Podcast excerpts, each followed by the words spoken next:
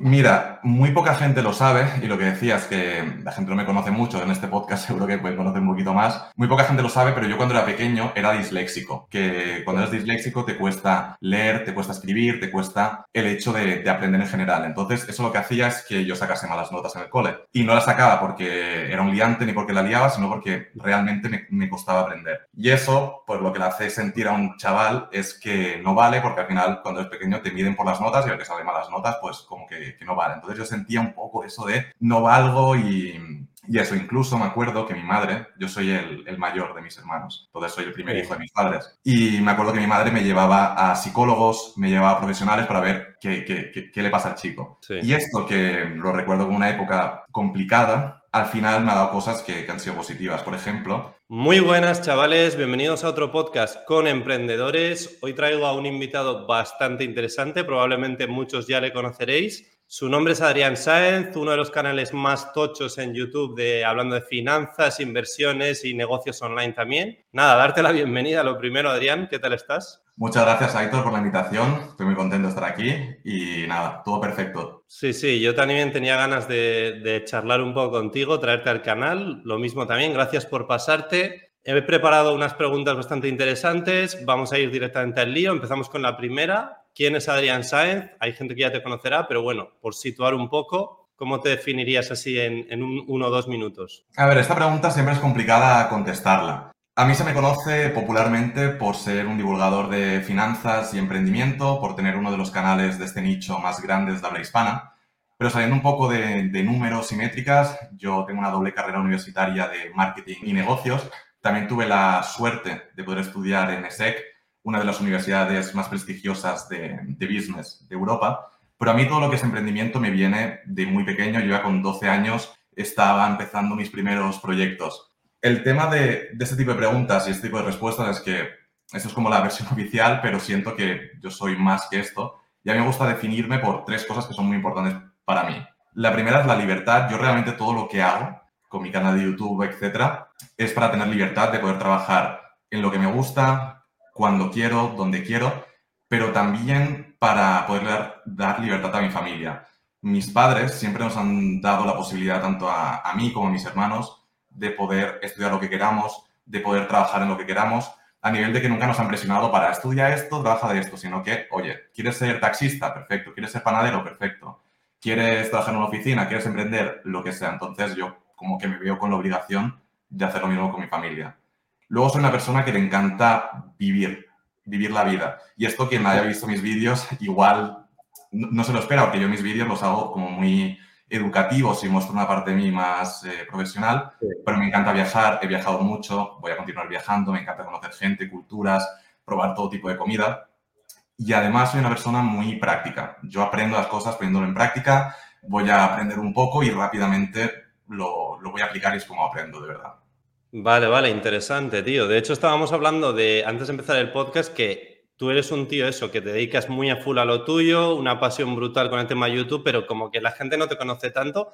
Al final se podría decir, eres un tío normal y corriente, que te gusta currar en lo tuyo para buscar libertad y tal, y luego tienes pues otras facetas que igual ahora podemos hablar en el podcast, pero, pero va a ser interesante. De hecho, lo de los estudios, hay una pregunta de qué has estudiado, ya lo has dicho, pero bueno, luego hablamos si te parece necesario o no para emprender, etcétera. Venga. Eh, vamos un poco más a fondo ya con inicios. Has contado algo que a los 12, 13 años hiciste algún, alguna cosilla, pero ¿cuáles fueron tus primeros emprendimientos o fuentes de ingreso, por así decirlo? Que tú digas, hostia, estoy ganando 100 euritos al mes, 50, lo que sea. ¿Cómo empezaste? Mira, muy poca gente lo sabe y lo que decías que la gente no me conoce mucho en este podcast, seguro que pueden conocer un poquito más. Muy poca gente lo sabe, pero yo cuando era pequeño era disléxico. Que cuando eres disléxico te cuesta leer, te cuesta escribir, te cuesta el hecho de, aprender en general. Entonces, eso lo que hacía es que yo sacase malas notas en el cole. Y no las sacaba porque era un liante ni porque la liaba, sino porque realmente me, costaba aprender. Y eso, pues lo que le hace sentir a un chaval es que no vale, porque al final cuando eres pequeño te miden por las notas y el que sale malas notas, pues como que, que no vale. Entonces yo sentía un poco eso de no valgo y, y eso, incluso me acuerdo que mi madre, yo soy el, mayor de mis hermanos, entonces soy el primer hijo de mis padres. Y me acuerdo que mi madre me llevaba a psicólogos, me llevaba a profesionales para ver qué, qué, qué, le pasa al chico. Y esto, que lo recuerdo como una época complicada, al final me ha dado cosas que, que han sido positivas. Por ejemplo, yo tenía que estudiar el doble que mis compañeros para sacar una nota, en la mayoría de los casos, peor que la de mis compañeros. Y, eso ya desde pequeño me, me, ha inculcado el hecho del trabajo duro y de tener que, echarle horas a, lo que sea para conseguir las cosas. Y luego otra cosa es que la dislexia lo que hace en mí es que yo me aíslo. Paso mucho tiempo solo en mi habitación y eso, que es una cosa negativa, se acaba convirtiendo en algo bueno porque hay entro por internet, navego, descubro cosas y llega un juego que no sé si lo conocerás que se llama Jabotel, que es básicamente como un universo virtual donde ahí puedes hacer un montón de cosas, es todo online y una de las cosas que podías hacer era como montar empresas entre millones de comillas porque es un juego y podías tener ahí tus empleados, podías hacer tus proyectos y veo eso y digo, hostia, esto, esto me llama la atención. Y, y ya, tenía eso en mente y además tengo un profesor en el cole, el señor Barona, que a día de hoy sigo teniendo buena relación con él, que es un profesor que además de ser profesor era empresario. Y ya con eso digo, vale, quiero ser emprendedor, quiero montarme por mi cuenta, como que ya siento que es Adrián, que, que no valía para nada porque no sentía que todo me costaba, digo, vale, por fin he encontrado algo que, me gusta. Entonces, Guapo, tío. Imagínate, imagínate a mí que estaba, yo además vivía muy lejos de, mi colegio, tardaba como una hora, una hora y media en, en, volver. Entonces llegaba a mi habitación, dejaba mi mochila, me ponía con el ordenador, decir, vale, quiero emprender, ¿qué hago? Ahí no había prácticamente nada de contenido y lo que hago es empezar a probar todo tipo de cosas.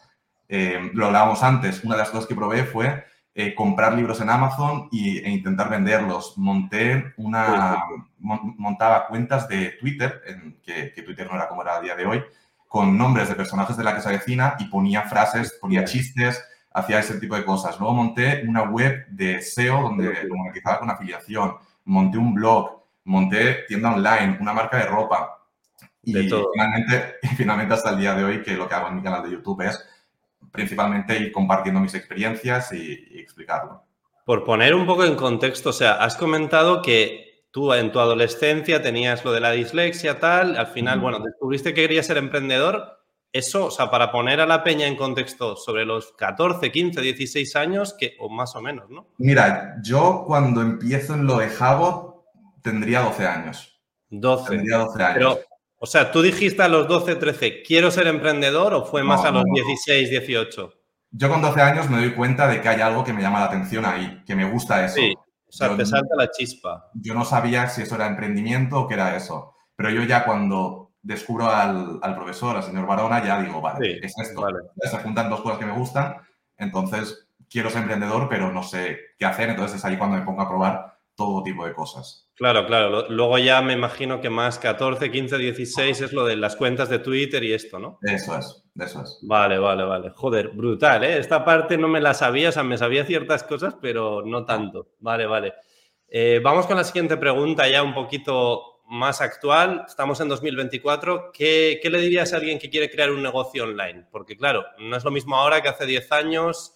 Creo que hay mucha más información, muchas más oportunidades pero bueno, también al haber tanta información, la peña se queda un poquito paralizada y le cuesta empezar. ¿Qué, le dirías?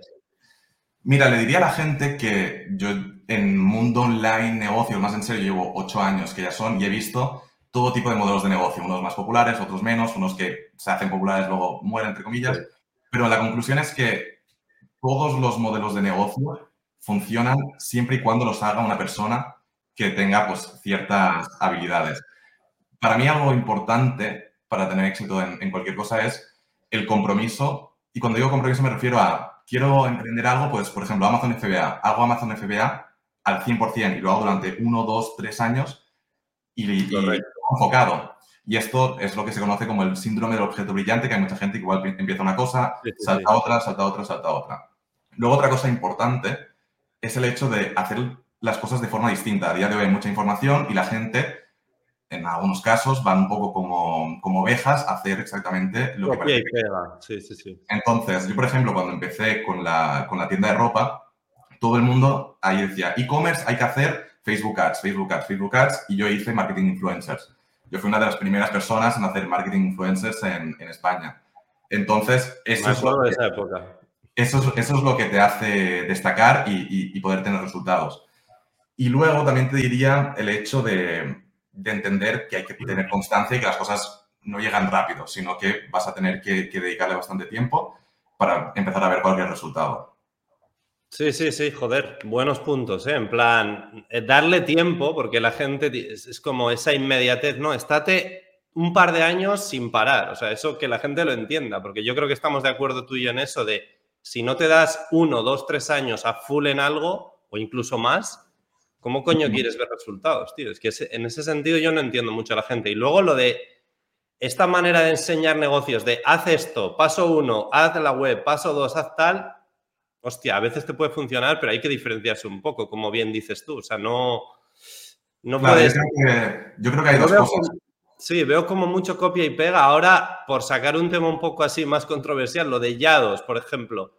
En plan, Yados te enseña a ser coach y tal. Y es en plan, la peña, voy a hacer lo mismo, tío. Los putos mismos burpees. Me levanto a las 5, digo la misma frase, hablo como él, en plan, tío, estás haciendo un copia y pega. Eres un Yados 2.0, tío el, ¿sabes? El discípulo del discípulo del discípulo de... Eso a mí no me parece tan lo que, hay que entender, lo que hay que entender es que Yados ha tenido éxito porque él es real, él es así. Sí, él, ha tenido éxito. Y una de las cosas que también son importantes para tener éxito emprendiendo es ser real, es ser honesto, es ser transparente. Y, y, eso es lo que, lo que a la gente le llama la atención. Entonces, si tú estás imitando algo, pues Claro, pero la cosa es, Ya2 tiene éxito, pero la cosa es luego está el Ya2 2.0 que hace lo que hace él y luego el 2.0 está el 3.0 y el 3, 4, 5.0, esos ya no tienen éxito, ¿sabes? O no tienen el éxito tan... El tema es que si tú aplicas, si tú aplicas eh, el modelo de negocio de Ya2, que lo haces con tu personalidad, vas a tener muchas más probabilidades de éxito si aplicas el modelo de negocio y además copias su vida. Claro, claro, pero es como no te tiene por qué funcionar, ¿no? Al final no, es replicable para todo el mundo. Como puede ser también cuando enseñas Amazon, enseñas marca personal o YouTube. Pues, tío, igual no te funciona porque no eres bueno en ello y punto, ¿no? O sea, hay que también ser un poco realista. Vale, eh, siguiente pregunta. ¿Cuál es tu opinión eh, a nivel modelos de negocio? ¿Cuál, hemos hablado un poco de cómo iniciar. ¿Cuáles ves los más interesantes, en plan, a partir de ahora? Hmm. Este yo, creo que este, 2024 los modelos de negocio que van a seguir creciendo con muchísimo van a ser marca personal e infoproductos. Pero con respecto a infoproductos, yo, creo que va, a evolucionar algo más parecido a lo que está pasando en Brasil o lo que mm, está pasando en Rusia, que es el hecho de que van a haber infoproductos no solamente de ganar dinero con esto, sino de todo. Un infoproducto de eh, cómo cambiarle la rueda al coche entonces, en, habla hispana ya estamos viendo que cada vez hay más personas vendiendo cursos, pero también más personas comprando cursos. Entonces, eso hace que el mercado vaya siendo más grande, se vaya profesionalizando y la gente que hace las cosas bien va a seguir en el mercado, pero la gente que hace las cosas mal, sea con un infoproducto o sea con una marca personal, el propio mercado la saca. Y además, teniendo en cuenta ahora el contenido que estoy subiendo en mi canal de los cursos gratuitos. Por ejemplo, el curso de, de Amazon FBA de 14 horas, que no sé si lo viste. Sí, sí, brutal, de automatización de YouTube, de tal, tienes a saco. Entonces, lo, que no puede ser es que haya una persona que te esté vendiendo un curso de Amazon, por poner un ejemplo, por 2.000 euros, que sea peor que el que tengo yo de 14 horas largas. Sería una contradicción loca. Que el curso, eh, en paréntesis, no lo hago yo, lo hace un experto. Pero lo que te quiero decir es que el propio mercado se va regulando. Igual a día de hoy siguen vendiendo, pero irá pasando el tiempo y irán vendiendo cada vez menos y el propio mercado lo, se, va regulando solo. Entonces, en definitiva, marca personal e infoproducto, pero cada vez más profesionalizado. Hostia, estoy bastante de acuerdo con lo de marca personal. ¿eh? De hecho, yo estoy intentando crear contenido. Este año voy a hablar bastante de ello.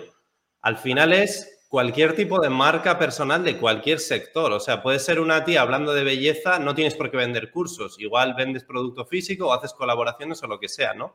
Y lo que has dicho tú, al final, de cualquier ámbito, o sea, no tienes por qué centrarte en plan en lo típico, ¿sabes? Videojuegos, negocios online, finanzas, o sea, hay mucho más que abarcar y yo creo que esa tendencia va a seguir, o sea, va a seguir 100%. Y bueno, es difícil obviamente crear una marca personal, pero, pero es interesante.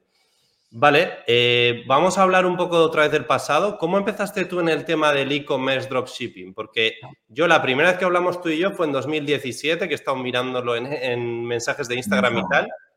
Ahí empezaste como a trastear, tenías una cuenta que ponías frases de motivación, lo que me has comentado que también habías hecho anteriormente y tal.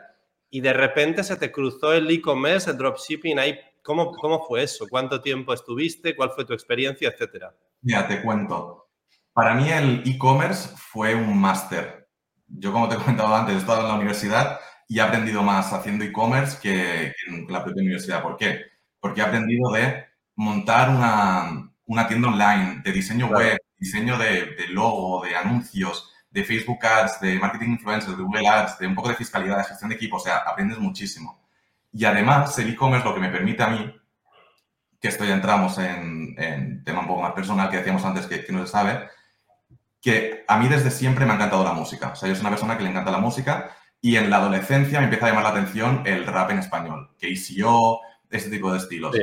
Y al estar en este mundillo, empiezo a escuchar el trap, que no sé si conoces, Aitor, el, sí, entiendo que sí, pero cuando nace el trap en España, que nace con grupos como Pound Gang, que es un grupo de trap catalán, eh, Pur Gang, eh, Dora Black, era Kinder Malo y Pin Flaco. Nace todo eso, y entonces yo quiero escuchar este nuevo estilo de, de música y digo, hostia, me llama la atención, me gusta, y además a mí eso me inspira muchísimo porque veo a gente que no tiene absolutamente nada desde su casa grabando, que a día de hoy es gente que está viviendo de su pasión, de la música, es gente como que he ido viendo todo, toda su evolución, todo lo que han ido haciendo, y es algo que a mí siempre me ha inspirado. Entonces, en el mundo del trap hay un estilo de, de, ropa concreto que sería como estilo streetwear, que es tipo urbano, y yo decido montar una tienda de, una marca de ropa, una tienda online, que juntaba el estilo urbano con un estilo de ropa japonés. Entonces, junto esas dos cosas, lanzo la tienda y empiezo a hacer marketing influencers que, que te decía y contrato y le pago a cuentas de memes de trap.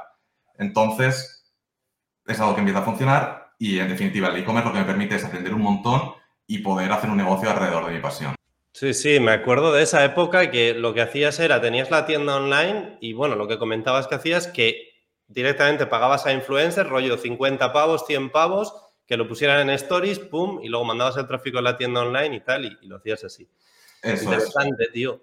Eh, volviendo un poco a lo que es ahora, a día de hoy, ¿qué opinas del dropshipping a nivel lo que se vendía en ese momento del Shopify dropshipping, China, tal? ¿Eso está ya muerto a día de hoy? ¿O todavía hay alguna opción? ¿O cómo se podría hacer mejor, etcétera? Yo creo que, que hay un error con, la palabra dropshipping. El dropshipping realmente no es un modelo de negocio, es, un, es una metodología de distribución, que lo que hace es enviar el, producto del proveedor al cliente final. Pero entiendo la pregunta. El, para mí el dropshipping tiene sentido para hacer un MVP, un producto mínimo viable, testear si un producto se vende y una vez que lo tenemos testeado y validado, ya poder evolucionar a una marca privada. Hacia tener stock, claro.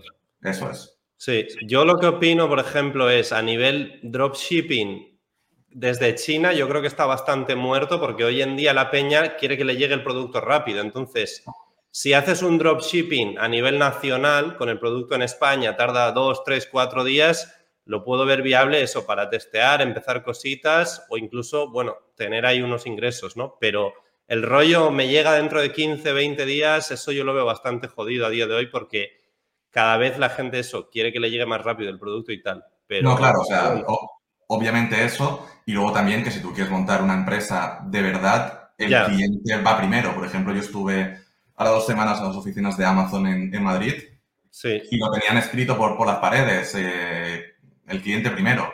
Entonces, si, si, eso lo hace Amazon, una de las empresas más grandes del mundo, ya es, es una señal. Al final lo que hace que una empresa dure en el tiempo es que el cliente esté contento.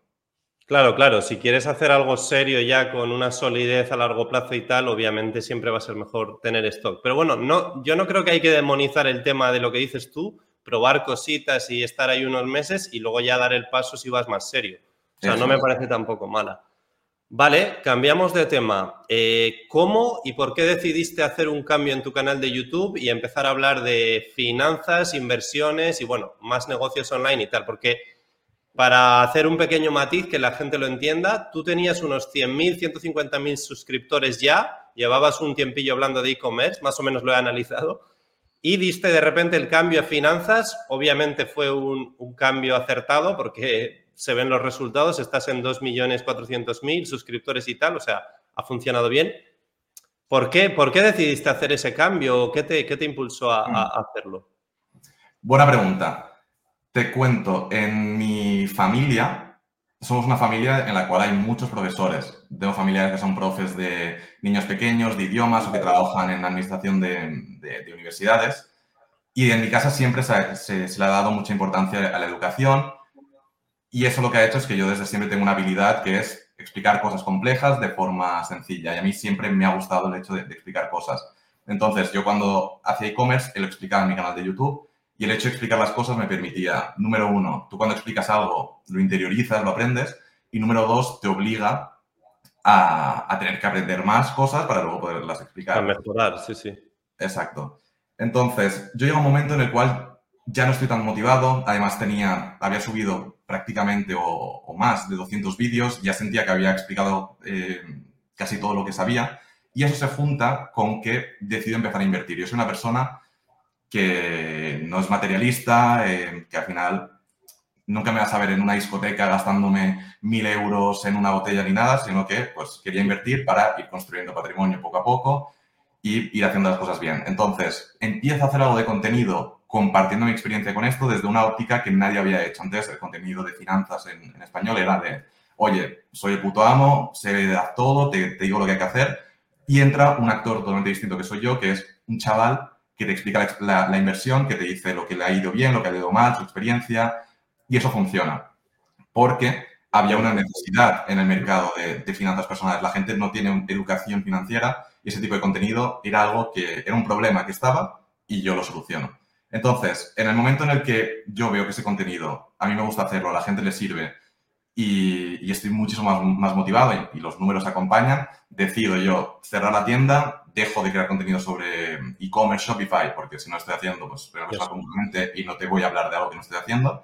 Y ya me centro al 100% en esto y le pongo el foco. Para mí es súper importante el, foco del hecho de hacer una cosa a la vez bien y es lo que hago. Sí, sí, o sea, pivotas directamente de una cosa a otra. Ese cambio yo lo vi, o sea, sin hablar contigo y tal, se vio perfectamente el cambio y, y la verdad que fue buena idea. De hecho, yo creo que tienes razón en lo de que la gente igual quería más un chaval normal explicándole, pues, qué es un fondo indexado, cómo invertir en bolsa, no sé qué, cositas, ahorro, tal. Eso ahí diste en el clavo, porque es lo que dices tú al final.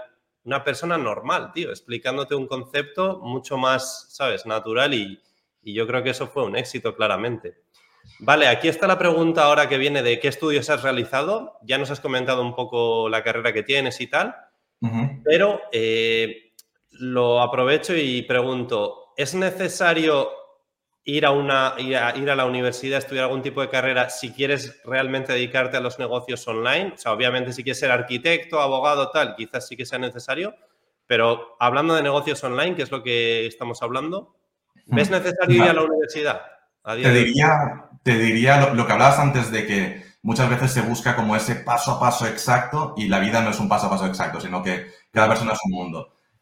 Yo creo que, bueno, objetivamente la universidad no es necesaria para tener éxito en los negocios, porque hay gente que tiene éxito en los negocios y no, y no ha ido a la universidad, pero mi recomendación a la gente es, si tú no tienes un emprendimiento, no tienes un negocio, pero quieres ser emprendedor, ve a la universidad. Vas a la universidad, la universidad en España al menos, eso por la mañana o por la tarde, vas por la mañana, por la tarde lo compaginas entre estudiar y, el resto que tienes eh, de, tiempo libre, de, tiempo libre, emprendes.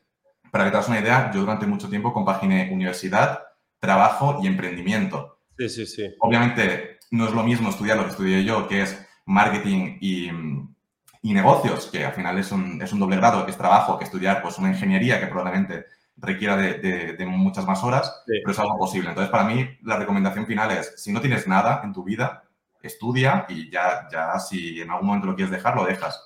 Pero lo que veo un error gigantesco es el hecho de decir, no voy a la universidad para emprender porque te estás liando. Vale, vale. Buen, buen punto de vista, tío. ¿Tú qué opinas? Yo ahí igual cambiaré un poco, ¿eh?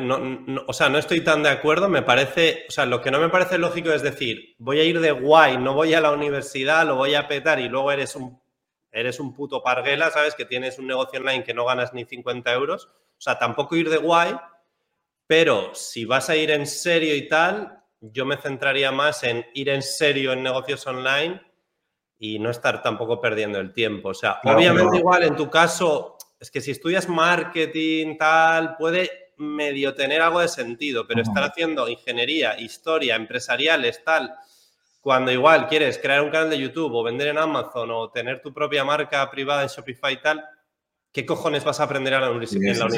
No, estoy, totalmente de acuerdo, pero la mayoría de la gente que no va a la universidad para emprender, ¿cómo crees que es? ¿Como dices tú o como...? Claro, eh, eso luego hay que ser realista y decir, mucha gente que no, no va a la universidad también luego no tiene conocimientos básicos al final de, hostia, escribe bien, eh, haz marketing, eh, manda un puto correo, aprende inglés, tal. O sea, entonces no sé, hay cosas que te pueden o sea, te puede servir la disciplina, pero no tiene nada que ver emprender con estudiar una carrera y currar para alguien. O sea, eso también hay que, hay que tenerlo claro.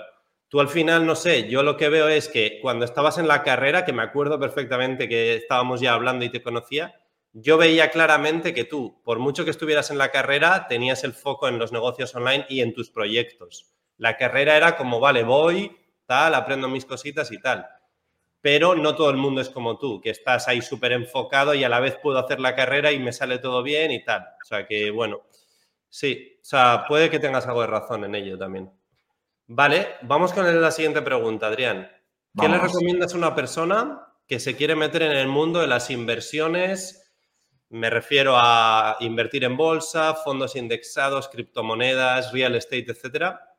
¿Cómo debería enfocar una persona? Porque, claro, esto es un poco complejo. Mira, yo lo que diría es que la gente nunca se mete en las inversiones, sino que todo el mundo invierte aunque no lo sepa. Si tú tienes euros en el banco, tú estás invirtiendo en euros. Y la inversión en euros es una mala inversión porque, pues, por ejemplo, el último dato de, de inflación en España es 3,1%. Y eso quiere decir que cada año pierdes poder adquisitivo. Hmm. Entonces, para mí, la puerta de entrada a la inversión y lo que creo que debería hacer todo el mundo es cuentas de intereses. A día de hoy esto te lo ofrecen los bancos, te lo ofrecen los brokers regulados y es una cuenta como una cuenta bancaria donde pones ahí el dinero, lo puedes sacar cuando quieras y te genera un interés que suele ser un 3, 4%. Entonces, eso lo que te permite es no, poder, no perder poder adquisitivo. Tú vas a ver que vas a ir ganando dinero, pero realmente es no perder poder adquisitivo. Eso es. Y si, y si luego quieres meterte un poquito más a fondo, me centraría en buscar un activo que haya sido rentable durante los últimos 100 años, como puede ser la bolsa, como puede ser el real estate, como pueden ser los bonos. Entonces, elegir uno, a mí, por ejemplo, me gustan los fondos indexados, ya que me permiten hacer una inversión que, es pasiva, no tengo que invertir mucho tiempo y te da el rendimiento del propio mercado.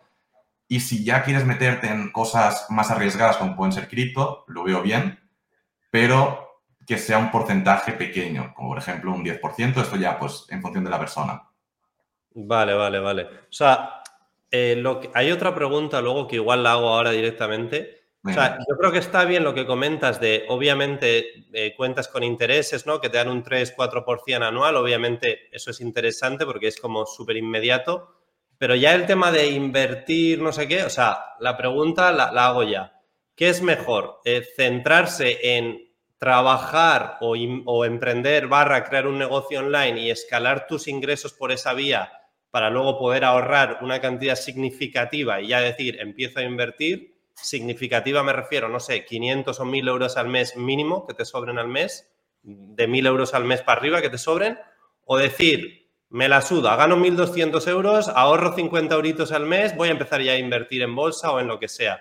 ¿Eso cómo lo ves? Creo que depende. Eh, al final el concepto de finanzas personales es finanzas, pero también personales y, todo depende de la persona. Si tú lo que tienes es un trabajo normal, por así decirlo, tradicional, donde tienes tu sueldo todos los meses y tu objetivo es crear algo de patrimonio, lo veo perfecto que inviertas 50, 100, 200, 300, 400, lo que quieras o puedas, porque te va a permitir, en vez de ahorrarlo en el banco, que hemos visto que vas a perder dinero, poder adquisitivo, pues lo vas invirtiendo y, te va a ir creciendo. Ahora bien, si tú lo que quieres es emprender o eres un principiante que quieres ganar dinero, no tiene sentido centrarte en la inversión. Tiene mucho más sentido invertir todo ese dinero en tu proyecto. Y a medida que vas ganando dinero con el proyecto, eh, yo que sé, imagínate que te montas una tienda online o tienes un negocio de, Amazon y ganas mil euros al mes. No tiene sentido coger 500 e invertirlos en, bolsa. Tiene sentido reinvertirlo todo y es lo que yo siempre he hecho. Cuando, cuando empiezas, vas ganando dinero, lo reinviertes. Si te fijas, yo empecé a invertir cuando ya tenía 150.000 seguidores en, en, YouTube. No es el principio, porque todo lo iba reinvirtiendo para, para ir creciendo. E incluso el propio Warren Buffett, inversor que todo el mundo conoce, él lo dice. O sea, es un inversor que te está diciendo, la mejor inversión es la inversión en ti mismo. O, o Amancio Ortega, o grandes eh, empresarios que tienen una empresa, tiene Inditex, gana dinero con Inditex, luego obviamente tendrá seguro que un montón de empresitas pequeñas, pero la importante es esa y es su foco. Entonces yo te diría que depende, pero en el caso de los emprendedores, all in en el negocio. Sí, sí, estoy muy de acuerdo. Esto lo he escuchado que lo has dicho tú varias veces. El dinero real, la pasta pasta, la vas a hacer trabajando o montando un negocio online, emprendiendo. Y luego ya con ese excedente empiezas a invertir. Si no, si tienes pensado no hacer nunca nada, no emprender y tienes un sueldo de lo que sea, 1.500 euros, pues no vas a emprender nunca, pues en ese sentido también podrías invertir 100 euros al mes, 50 euros al mes, lo que quieras. Pero lo que yo a veces entro como en confusión de, si tú ganas 1.200 euros y tus gastos son 1.100 euros, ¿no sería mejor enfocarte en cómo gano en vez de 1.200, 2.400 y luego ya voy dando los siguientes pasos, ¿no? Eso yo creo que un poco la gente a veces intenta mm. meter el pelotazo con alguna cripto o con alguna acción puntual y, yo creo que ahí es un error. De hecho, alguna vez yo he intentado hacer alguna cosita de esas en el pasado y me ha salido mal casi siempre. Es, un error y más en tu caso, si tienes un negocio que te funciona, tu foco no puede estar en eso. Yo tengo amigos que son empresarios, emprendedores, igual están durante una semana enfocados en una inversión de una cripto, no sé qué les digo o sea, si ese tiempo lo inviertes en tu negocio, has ganado 10 veces más que estar perdiendo el tiempo en, esta tontería. También es importante tener el foco. Sí, sí, 100%. Vale, eh, vamos con la siguiente pregunta. Vámonos. ¿Qué ha pasado con el tema de criptomonedas? Eh, sobre todo criptomonedas más pequeñas, tipo altcoins, y luego hablamos de los NFTs y tal, porque esto fue una locura. Yo me acuerdo en la pandemia 2021, 2021, fue, fue una locura. Era como, ¡guau! Mira esta cripto, la número 24 en CoinMarketCap, va a hacer un por 10, un por 50, tal. Eso ya no se habla mucho ahora. Es como, bueno, yo Bitcoin y Ethereum un poquito a lo seguro y ya a currar y tal. ¿Qué coño ha pasado, tío? Ya la gente no intenta pegar ese pelotazo, ¿sabes? De por 10, por 100. Mira, lo que ha pasado es que la gente quiere dinero rápido y fácil y este tipo de activos, como pueden ser altcoins, NFTs, dan esas, son activos muy volátiles, entonces dan esa sensación de poder ganar dinero rápido y fácil, pero lo que pasa en la mayoría de los casos es que pierdes dinero rápido y fácil. Es por eso que yo en mi canal lo que hago es probar este tipo de cosas. Si, por ejemplo, se, se populariza, como pasó también en esa época, un juego de criptos NFT que vas a ganar mucho dinero, no sé qué. Eso, el problema que tiene es que como no hay educación financiera, igual lo ve un padre de familia que tiene algo de ahorros para sus hijos cuando sean mayores, tal, y dice, va, pues invierto todo aquí, y puede perder tu dinero. Entonces, yo con este tipo, con los vídeos que hago es que lo pruebo, pongo mi dinero, pierdo mi propio dinero y te cuento la experiencia real. Te enseño qué es lo que pasa, las cosas que están bien, las cosas que están mal, qué es lo que va a pasar si inviertes, te, te explico todo eso. Entonces, para mí este tipo de contenido es muy importante para, para, para prevenir. Y luego lo que tú dices de de qué es lo que pasa, mira, yo creo que con estas cosas todo es cíclico. Ahora, o sea, hace unos años era criptos pequeñas, NFTs, tal cual, no sé qué. Pero la, naturaleza humana es así. La naturaleza humana busca esto. Es que igual en seis meses sale otra cosa, que es, yo qué sé, una inteligencia artificial de no sé cuánto que puedes invertir, me lo invento, ¿eh? Pero será eso. Y luego otra cosa, y luego otra cosa. O sea, esa mentalidad de buscar el pelotazo está, está dentro del ser humano. Y por eso creo que es importante este tipo de contenido porque prevé que haya mucha gente que, haga tonterías y que pierda dinero. Y eso muchas veces viene por una falta de educación financiera porque no se nos enseñan todos estos conceptos. Sí, sí, sí. De hecho, creo que haces muy bien cuando haces típicos vídeos de me meto en... creo que vi uno hace poco de me meto a hacer trading, que me dan señales, no sé qué, qué va. Perdiste 200 o 300 pavos y dijiste, eh, chavales, esto es una mierda, cuidado con este tipo de cosas. Al final es, Yo al final prefiero perder dinero, perder dinero yo, pero es que yo pierdo 100, 200, 300 euros. Incluso ha habido vídeos donde he perdido 3.000 euros. Pero es que, párate a pensar cuánta gente se ha ahorrado el dinero. O sea, si el vídeo tiene un millón de visitas, ¿cuánta gente realmente se ha ahorrado el dinero? Es que es, es, una, es una locura. Y además, para ti perder 300 euros a día de hoy no supone prácticamente nada. Para una persona que tiene 500 pavos en su cuenta, perder 300 es como le, descuadra el mes o varios meses y está jodido ahí un tiempillo. O sea, es, es buen, buen trabajo el que haces ahí, la verdad.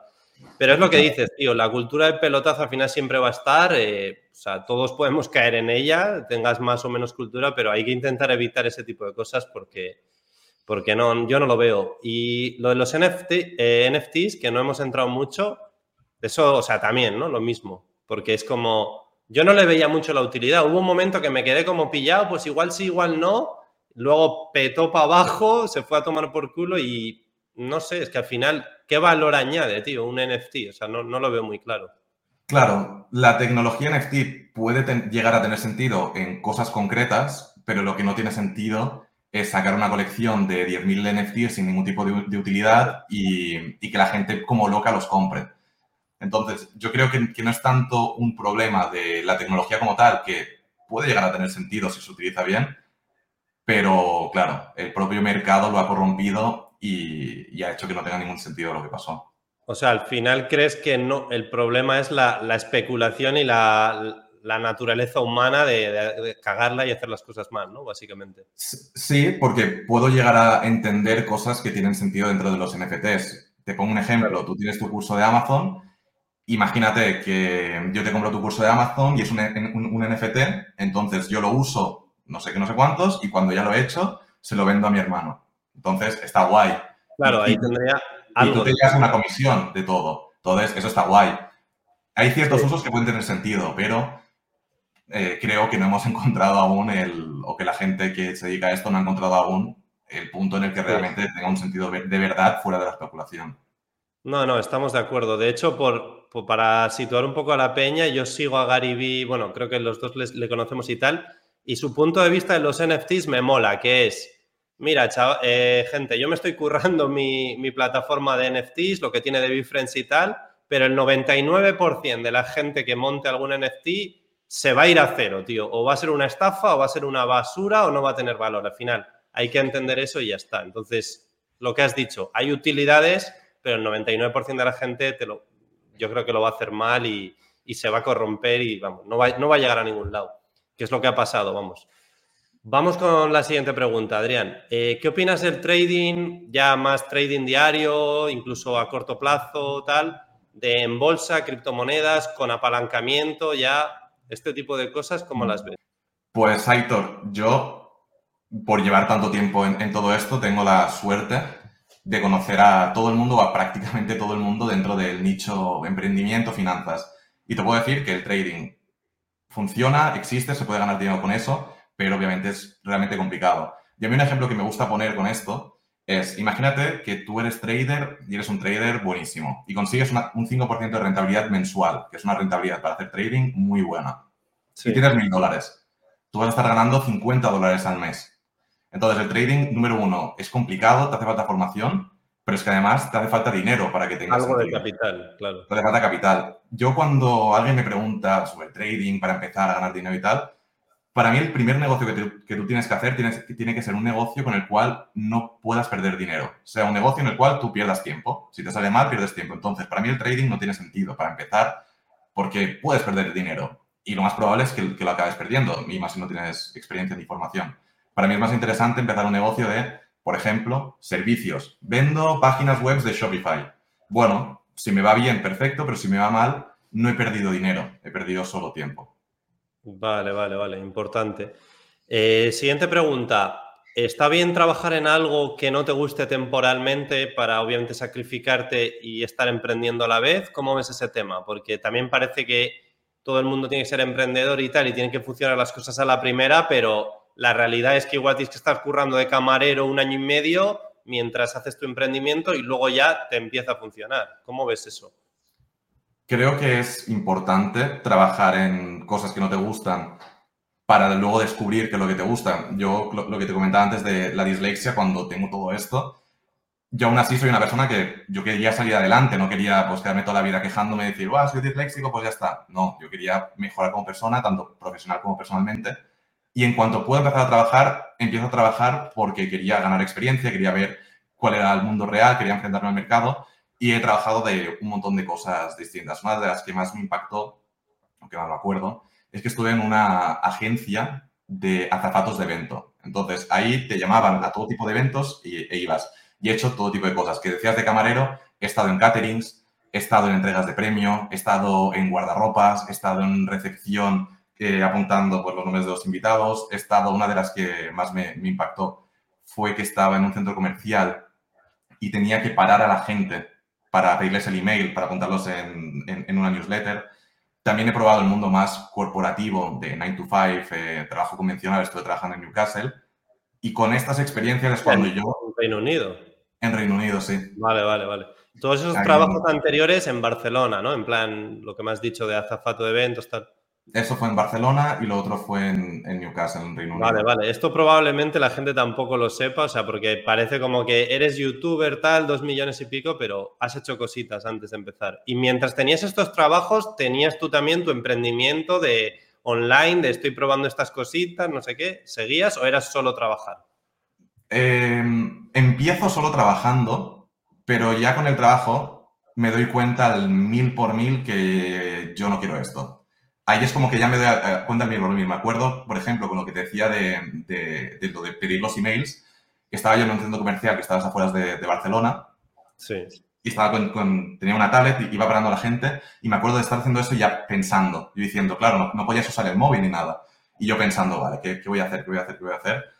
Y, y, con estos trabajos sí que, ya digo, me voy a dedicar a otra cosa al 100%. Y lo compagino, durante bastante tiempo lo compagino. Incluso me acuerdo que había momentos en los que ya tenía mi tienda, me iba bien, ganaba dinero, pero aún así estaba trabajando. Incluso al principio de mi canal de YouTube, había veces que estaba trabajando. Y me acuerdo a veces, al final me seguían cuatro gatos, pero en mi mente era como, estoy aquí en, yo qué sé, en un centro comercial de azafato de evento, que tenía que ir en traje y no sé qué, no sé cuántos, y iba a haber un tío que me va a ver en YouTube eh, haciendo un vídeo enseñándote cómo crear una tienda online y luego me ve aquí trabajando.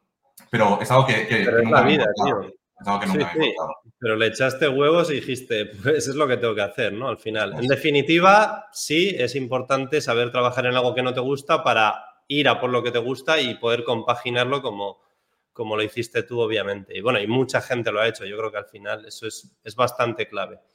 Vale, em, ¿qué consejos le darías a alguien que quiere ser un emprendedor de éxito, más quizás centrado a emprendedor online, que es lo que somos nosotros realmente.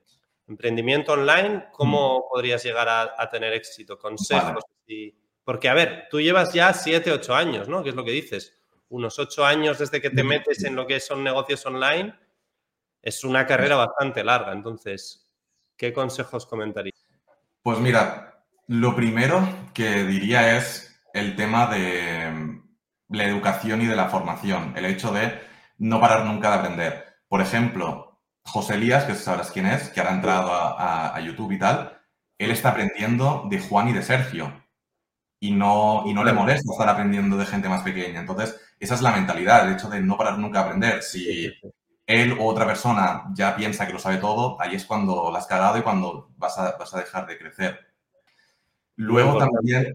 Hmm. ¿Cómo? Que muy importante eso, es lo que dices tú. El José Elías, creo que tiene 47 años, patrimonio de 800 o 900 millones de euros, creo que lo leí en Google y tal.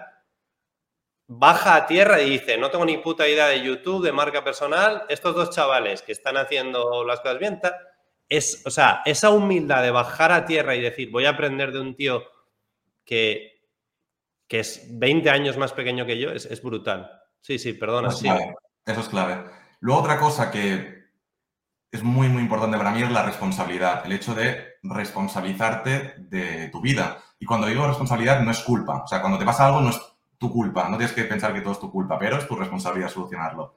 Por ejemplo, esta semana, te digo de esta semana, he grabado un vídeo en el cual lo que hacemos, para explicarlo de forma rápida, es que vendemos un servicio a restaurantes de cartas virtuales. La carta virtual es que esté la carta en el móvil y le montamos la carta en el móvil así bonita, con una aplicación que, sea, que sea chula y le creamos un código QR para que lo ponga en la mesa, que lo ponga en servilletera, donde sea. Y tenemos varios interesados y una interesada es Eva, que es una señora que tiene un restaurante japonés.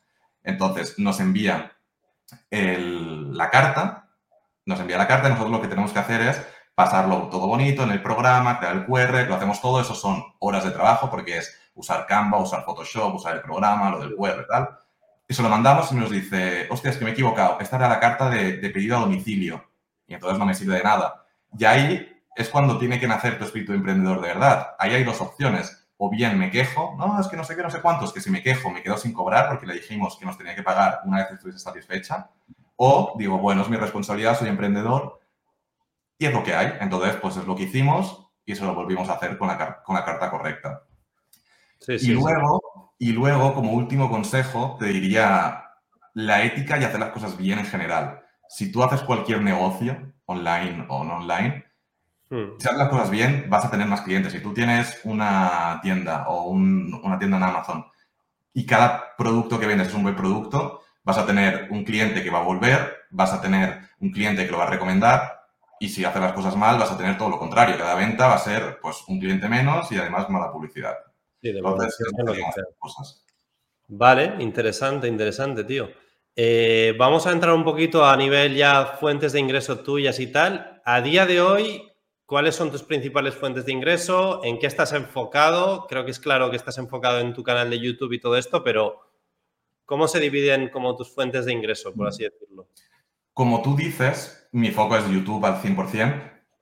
Y yo desde siempre soy una persona de enfocarme en una cosa. Te imaginarás que yo he tenido un montón de propuestas, de ofertas y de cosas interesantes de hacer tanto dentro de YouTube como fuera de YouTube y siempre digo que no porque mi foco es YouTube. Entonces, mis fuentes de ingresos son YouTube y todo lo relacionado con, con el universo de YouTube, fondos indexados que llevo invirtiendo ya varios años y ya tengo una inversión bastante importante, e inversiones inmobiliarias. Vale, interesante. Está guay lo del foco, ¿eh? porque al final nos puede llegar a pasar a muchos que intentas tener dos o tres cosas a la vez y, hostia, al final igual centrarse en una puede ser interesante. O hasta que no la tengas muy controlada. También creo que hay que verlo como, como lo que es. El mundo de los negocios es una competición, es como, como cualquier competición, cualquier deporte. Entonces, si estamos compitiendo tú y yo, y yo estoy al 100% en YouTube y tú estás en YouTube, eh, tienes un restaurante, tienes un bar y tienes... Eh, Vas a tener menos tiempo. Te voy a ganar. 100%, o sea, si tú estás 10 horas al día dedicado a tu canal de YouTube y otra persona está 2 horas al día, pues matemática pura eh, tiene ocho horas de ventaja el otro. Eso es tienes que ser muy malo para no poder avanzar más rápido que, la otra persona que dedica mucho menos tiempo. Eh, entrando un poco a fondo en YouTube, números, si quieres compartir y tal, ¿cuánto estás generando de media al mes con lo que has dicho tú, el universo de YouTube, que sería YouTube AdSense, colaboraciones, afiliación? No sé si vendes algún producto digital, creo que a día de hoy no, pero bueno, todo lo que es el universo YouTube, ¿Cómo está funcionando eso a nivel ingresos? Este tipo de pregunta no me gusta porque atrae a un perfil de gente, Aitor, que al final lo que quiere es dinero rápido y fácil. Y yo con mis vídeos lo que intento hacer es, y, lo consigo, crear una comunidad que vaya más allá de únicamente eso, de crear cosas que estén guays. Porque si yo ahora te digo, vale, con YouTube únicamente gano 50.000 euros al mes te sorprende, mucho dinero, pero lo que no se ve y es todo lo que hay detrás. El que trabajo es un que hay detrás. Es un, es y luego, Perdona que te corte.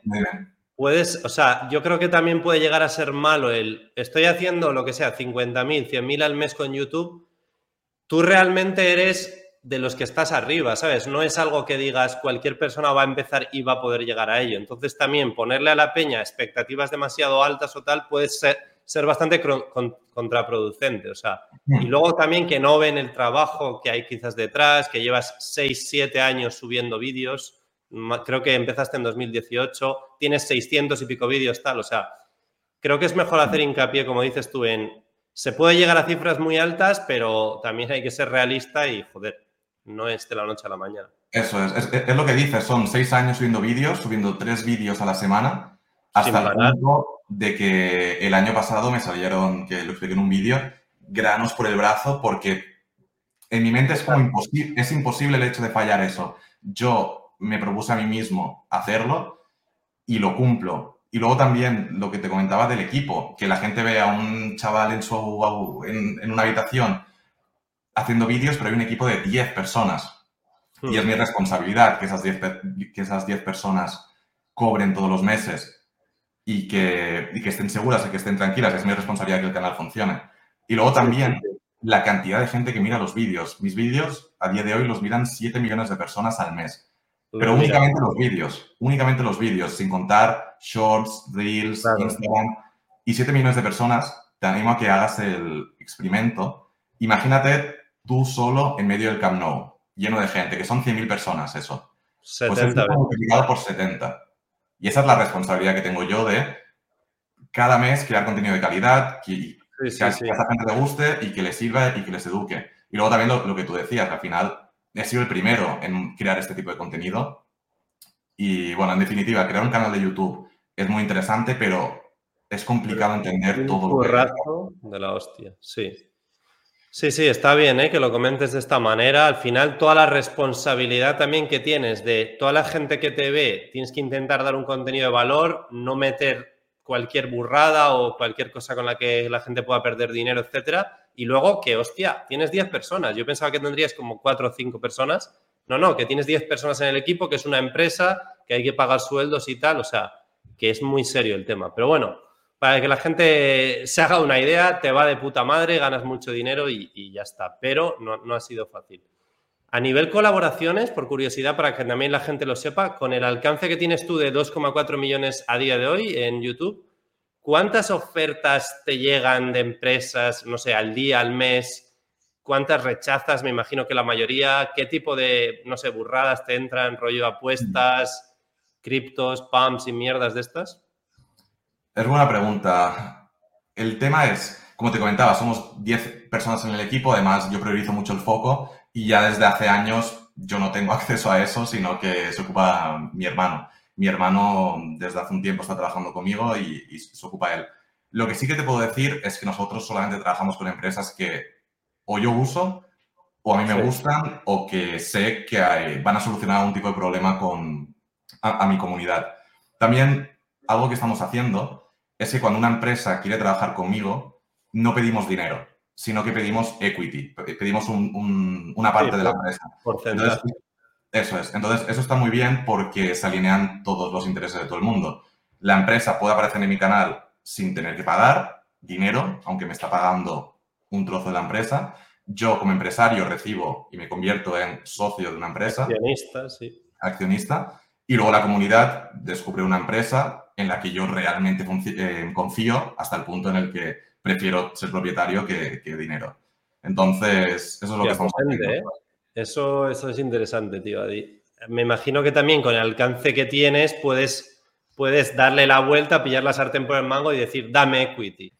Probablemente si tuvieras 50.000 suscriptores sería más chungo que te dieran equity. Hmm. No, 100%. Y luego también esto es algo que yo aprendí del mercado americano. Yo Conocí a Nate O'Brien, no sé si lo conoces. Sí, sí, sí. Eh, eh, está bastante zumbado, tío, con el tema del minimalismo y tal. De hecho, ahora ha parado de subir vídeos, ¿no? Desde hace bastante. Bueno, él, él es un tío que a mí, a mí me encanta porque él es un tío muy real y él te dice, mira, yo subo vídeos a YouTube cuando me apetece, esto no es un negocio para mí. A mí él, él está ahora en proceso de comprarse una granja. Él quiere tener una granja, tener sus animales cultivar ahí y vivir ahí. Es una mentalidad totalmente distinta, pero... hippie total, tío, sí, sí, sí. Es un, es un genio. Y, yo lo conocí en Miami y me dijo eso. Me dijo, mira, ahora lo que estamos haciendo los youtubers de finanzas en, Estados Unidos es entrar como inversores en las empresas pedir que nos paguen dinero. Entonces, pues lo he cogido y lo he trasladado aquí. Qué guapo, tío. Interesante, tío. Y le conociste en Miami en persona, ¿no? Lo conocí en Miami en persona. Sí, tío. Eh, me he fijado también, o sea, que estás, o sea, como bien dices, sigues a gente tipo de ese estilo. Eh, Graham Stefan, tal, Andrew Jake, toda esta peña, yo creo que estás bastante puesto con eso. No sé si tienes así algún insight o algo, alguna anécdota de que les hayas conocido. ¿Has conocido así algún youtuber americano tocho aparte de ese? He conocido a varios, he conocido a varios, pero es que grandes al nivel de Graham Stefan o Andrew Jake, ¿no? Hostia, a ver, eh, hablamos de grandes, pero se podría considerar que tú eres un Graham Stefan español a, día de hoy, ¿eh? a nivel de números y tal en España, en el habla hispana, eres bastante tocho. Las cosas como son, tío. De hecho, ahí te iba a decir, tío, ha habido un declive bastante en el, en un montón de creadores de finanzas, tío, en Estados Unidos, eh, por todas las movidas que tuvieron con, joder, ¿cómo se llama la empresa esta? El exchange de FTX, tío. Sí, sí, eso fue una movida, no sé, o sea, no sé cuál es tu opinión de eso, pero en plan, Kevin, Andrew Jack, toda esta, incluso Graham Stefan perdió bastante autoridad y reputación con ese movimiento.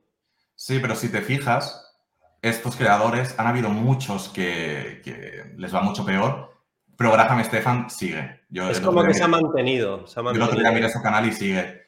También el tema es que tienes que saber evolucionar. Lo que no puedes hacer es crear el mismo contenido cuando las inversiones le interesan a todo el mundo, como ahora que no le interesan a todo el mundo. También tienes que saber pivotar y no simplemente ser constante. Hablamos del foco, constancia, ok, subir vídeos, pero también tienes que entender a la audiencia. Igual a la gente ahora no le interesa el mismo contenido que le interesaba hace un año y probablemente lo que le interesa ahora no le interesa dentro de un año. Entonces, también hay que ir adaptándose. Sí, sí, sí, sí, estoy de acuerdo. De hecho, por hacer un análisis tuyo, creo que eres muy bueno pivotando y sabiendo ir hacia donde está un poquito la tendencia, porque, como bien has dicho, hablabas bastante de criptos, inversiones, tal, en hace un año, dos años, Has empezado ahora el podcast hace como seis meses, creo. O sea, estás sabiendo pivotar hacia temas diferentes, abrir nichos y no quedarte en, me quedo en criptomonedas, canal de criptomonedas tal, que es lo que dices que le ha pasado a mucha gente, quedarse hablando de criptos para abajo y ya nadie, bueno, nadie o mucha menos gente les, les quiere ver. Es lo que te comentaba al principio de acción masiva. Yo tengo una idea, por ejemplo, quiero hacer un podcast no es, quiero hacer un podcast, me lo estoy pensando durante no, no, no. meses, quiero hacer un podcast, eh, le pregunto a un amigo, oye, recomiéndame un filmmaker el mejor que conozcas, vale. Le llamo, vale, vamos a Madrid, reservamos esto, damos no sé qué, no sé cuántos, y la semana que viene lo estoy grabando. Sí, sí, sí. Si me funciona bien, mm, a la gente le gusta y a mí me gusta hacerlo, continúo. Que no, no pasa nada. No, no me da miedo equivocar. Acción masiva, tú lo has dicho. O sea, en ese sentido, eh, admiración, tío, porque te pones algo y lo ejecutas, tío. A mí me está pasando un poco con el tema del canal de YouTube que quiero crecer y mejorar y tal. Obviamente ahora va a haber preguntas de cómo mejorar en YouTube y tal. Y me ocurre un poco lo mismo, de vale, llevo 3, 4 años hablando de Amazon FBA, pero tío, quiero hacer más cosas, me gustan más temas y quiero expandir un poco, porque al final, si solo hablas de un tema, puede llegar a ser repetitivo o lo que dices tú, que ya he contado todo lo que quería decir, ahora quiero hacer más. Entonces, al final, por eso también empecé el podcast hace como un año y pico, dos, de voy a hablar con emprendedores de marketing, de tal, de marca personal.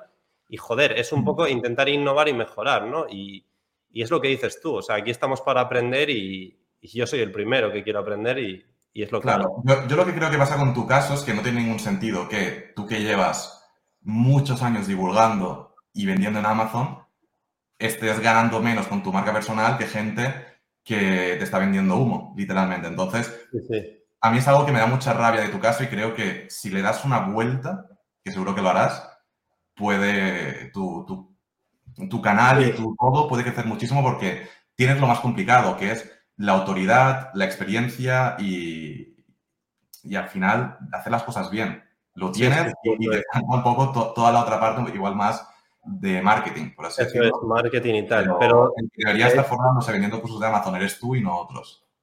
No, no, no, en ese sentido tienes razón, pero también tengo yo la otra visión que es, aparte de vender en Amazon, también me gusta hacer otros negocios online, como la marca personal o cualquier cosa que haga en un futuro. Si dentro de dos años estoy realquilando pisos en Airbnb, en Dubai, en Miami, donde coño sea, pues voy a hablar de ello, ¿sabes? O si crezco en YouTube o tal, o sea, me gusta hablar de negocios online en general. Entonces, por mucho que igual eh, no funcione o tal, yo voy a tirar hacia ahí, intentar abrir el espectro y hablar de negocios online y emprendimiento y no solo de Amazon, ¿vale? Habrá gente que solo me siga por Amazon y tal y diga, Buah, pues no me interesa, pero me apetece abrirme, tío. Y al final es un poco lo que hiciste tú en, eh, ese punto, ¿no? De no voy a hablar solo de, dropshipping, voy a hablar de finanzas. Ahora entrevistas de repente a un tío de fitness, de a Juan Ramón Rayo, tal, eh, gente así de muchos sectores y no sé, o sea, a mí me interesa expandir un poco y no ser tan, tan de nicho, pero bueno, tienes razón con eso. Vale, siguiente pregunta, Adrián. Eh, ¿Cómo manejas el tema de la fama, la popularidad, la peña que te pueda llegar por interés, quizás envidias, haters, todo esto? A ver, lo primero decir que yo no soy famoso ni me considero famoso. Al final soy una persona normal que hace vídeos y, que, y que al parecer a la gente le gustan y le sirven y aprenden. Entonces, pues por, por esa parte a mí me encanta hacerme fotos con la gente, Pero a mí lo que me gusta más es poder llegar a conocer un poquito más a la persona cuando es posible, que me cuente un poco su proyecto y, poderle echar una mano. Ayudar de verdad, ¿no? Claro. Más, más que ayudar de verdad, pues yo qué sé, si una persona me, me reconoce y, se hace una foto conmigo, que no sea simplemente eso, sino a mí lo que me gusta es poder tener cuando es posible y, los dos tenemos tiempo, oye, ¿qué, ¿qué, estás haciendo? ¿Cuál es tu proyecto? Si le puedo echar un, un cable en alguna cosa. Eso es lo que a mí me mueve más. Vale, vale. Y temas haters y tal, ¿cómo lo llevas? O sea, me imagino que no harás mucho caso y tal, pero mm, claro, llegas a más gente, automáticamente más haters. O sea, aunque sea un pequeño porcentaje, pero el volumen es altísimo. Claro, tema hater al final hay que entender que si quieres eh, llegar al final del camino, no puedes tirarle piedras a todos los perros que te ladran. Entonces, al final yo tengo claro mi objetivo, me esfuerzo todos los días, tanto yo como mi equipo, en crear mejor contenido y es nuestro foco y todo el resto pasamos, literalmente. Te la suda, literalmente. Bien hecho, bien hecho. Siguiente pregunta, ¿cómo gestionas tu canal de YouTube a día de hoy? ¿Tienes gente que te ayude? Me has comentado que sí, 10 personas, editor, gente de otro estilo. ¿Cómo gestionas todo ese equipo? ¿Cómo evolucionó? ¿Cómo empezó cuando hacías tú todo solo allá, primera persona, segunda que te ayuda, editor, no sé qué, hasta llegar al punto de que sois 10 y tal? Pues mira, nosotros empezamos, eh, Pedro y yo, que es el editor, que es el que lleva más tiempo conmigo, que lleva desde que empecé, seis años conmigo, y a día de hoy ya somos diez personas. Para trabajar conmigo, eh, yo pido cosas claras. O sea, mi círculo, tanto profesional como personal, es pequeño, lo cuido mucho y tengo mucho cuidado con quien entra. Para trabajar conmigo, lo que es súper importante es la honestidad, y me refiero a si un día eres menos productivo o lo que sea y me dices, oye Adri, es que me ha dejado la novia o me he enfadado con ella, te entiendo, no pasa nada. Pero si me mientes, ahí ya se acabó. O sea, yo es algo que, no acepto. Y luego el hecho de la responsabilidad. Para mí es súper importante eso porque en el equipo trabajamos con total libertad. Tipo, oye, hay que tener el vídeo listo tal día a tal hora y ya está. Y, me da absolutamente igual si estás haciendo una vuelta al mundo, si estás eh, si vas al gimnasio, a qué hora trabajas, me da igual siempre y cuando esté eso. Entonces, yo con mi equipo sí que pido mucho porque busco la excelencia en el contenido que hacemos, pero también le ofrezco mucho. Por ejemplo, todo mi equipo, si se quieren comprar cualquier tipo de curso, se lo pago yo. Hace poco le compré a, Pedro, el editor que te decía, un curso de edición. Entonces, en, en ese aspecto lo cuido mucho. Y luego, algo que a mí me gusta mucho es cada año bueno, intentar cuidarlos lo, máximo posible en todo, pero a mí me gusta cada año mandar una cestita de Navidad a todo el mundo con su vino, con su un poco de embutido, cosas así. Y Pedro, bueno, yo tengo equipo tanto en España como en Latinoamérica, y Pedro y en Brasil. Entonces, imagínate la locura que es enviar una cesta de Navidad desde España hasta Brasil. Lo que tengo que hacer cada año es hablar con Gabriela, que es una amiga mía que conocí en Erasmus, que, que es brasileña y vive en Brasil. Le pido a ella que lo compre, lo envía a ella, bueno, un, una locura, pero es algo que, a mí me ilusiona. Y luego también mi equipo sabe que tienen un trabajo estable y para toda la vida. O sea, mi equipo al final es gente muy competente y yo sé que si dentro de 10 años no estoy haciendo YouTube, voy a estar... Imagínate que dentro de 10 años monto un software. Pues yo sé que voy a continuar teniendo mi equipo. Porque cuando, tienes una persona que es responsable y honesta, es, un equipo muy importante. Entonces, en definitiva y resumen, pido mucho a la gente que trabaja conmigo, pero también les ofrezco mucho. Das mucho, joder. La verdad que es muy interesante y, joder, te lo curras mucho, tío. O sea, básicamente es eso. Eh, tratar bien a la gente al final siempre va a ser la, mejor opción. Siguiente pregunta, Adrián. ¿Qué consejos le darías a alguien que quiere empezar un canal de YouTube o quizás ya ha empezado, tiene mil suscriptores o lo que sea, o bueno, incluso mi, mi situación, que llevo ya un tiempillo, pero que quiero crecer? ¿qué tips darías para crecer y obtener mejores resultados y ir progresando? Lo primero, que es lo que comentábamos al principio, el tema de la honestidad y de ser como eres tú, lo, que decíamos del tema de Yados, ¿no? Yados porque tiene éxito, porque es Yados, él es así, él hmm. es, que, es, así, no, no, hay otra cosa. El problema está en si tú vas de alguien que no eres, ahí es cuando la cagas. Al final, cada persona es única y lo que llama la atención es cómo es cada persona. Para mí eso es clave. Luego también el hecho de la constancia. Yo llevo seis años subiendo otros vídeos a, la semana. Y luego, que creo que sería el punto que te faltaría a ti, porque los otros dos lo tienes, es el hecho de no ser constante sin, revisar las métricas, por así decirlo. Tipo, no sirve nada subir tres vídeos a la semana y que te pillen 200 visitas y seguir siendo constante con eso. Si lo que quieres subir es igual, pues ir probando cosas, tú, tú, tú, tú, tú, prueba una cosa que me funciona mejor, vale, el mercado ha hablado al final. Un canal de YouTube o una empresa es una conversación entre el empresario, el emprendedor con el mercado y es el mercado el que te va indicando, esto me interesa, esto no me, interesa. Y el objetivo final de una empresa o de un canal, que no deja de ser pues, algún tipo de empresa, por así decirlo. un, negocio. Un negocio es solucionar el, problema del consumidor. Entonces, tú tienes que ver qué tipo de contenido necesita el consumidor, que serían los viewers, y dárselo. 100%, tío. De hecho, yo no he sido constante siempre, o sea, por eso en ese sentido he fallado muchas veces. Igual subo un vídeo a la semana y de repente estoy dos o tres meses sin subir vídeo tal, todo eso afecta. Pero muy buen punto de vista lo de analizar las métricas, ver por dónde tira. He subido 10 vídeos, han funcionado estos dos, voy a tirar por ahí tal. Mejorar continuamente y tomárselo muy, muy serio como un negocio, si quieres escalar, por lo menos. Si es un hobby y tal, pues ya me la suda, pero Aquí no estamos para hobbies, o sea, tú y yo estamos eh, a lo que hay que estar. Si es un hobby, pues subes el vídeo cuando quieres y lo que sea, pero, entonces te dan igual las métricas. A mí lo que me hace gracia la gente igual dice que es su hobby, pero le importan las métricas, entonces hay que... No, no, yo esa palabra la odio, tío. El tema hobby o lo hago de tranquis, tal, no lo haces de tranquis, tío. Quieres montar un negocio y tener éxito, o sea, no me jodas. Hmm. Vale, eh, ¿cree que, ¿qué crees que es mejor para una marca personal eh, que estás empezando, que quieres escalar, eh, centrarte en YouTube o a la vez estar en las cuatro, cinco, seis plataformas, todas, Instagram, TikTok, LinkedIn, podcast, tal. ¿Y cómo verías un poco la diferencia entre crear para YouTube o crear ya solo para Instagram, Reels y tal, eh, TikTok y tal? Vale. Tú, tú, Aitor, cuando buscas algo, ¿dónde lo buscas de estas redes sociales que me has dicho? YouTube, claramente. El tema es que YouTube tiene lo que se conoce como evergreen, que es que tú puedes subir un vídeo hoy y que dentro de un año haya gente viéndolo. Por ejemplo, estamos grabando esto y hoy hay gente que está mirando vídeos que yo subí hace cuatro años. Y eso en, TikTok o en Instagram es que es impensable. Tú subes un TikTok y lo más probable es que pasado mañana no lo vea nadie. Pero sobre todo, por lo que a mí me gusta YouTube, es porque crea comunidad.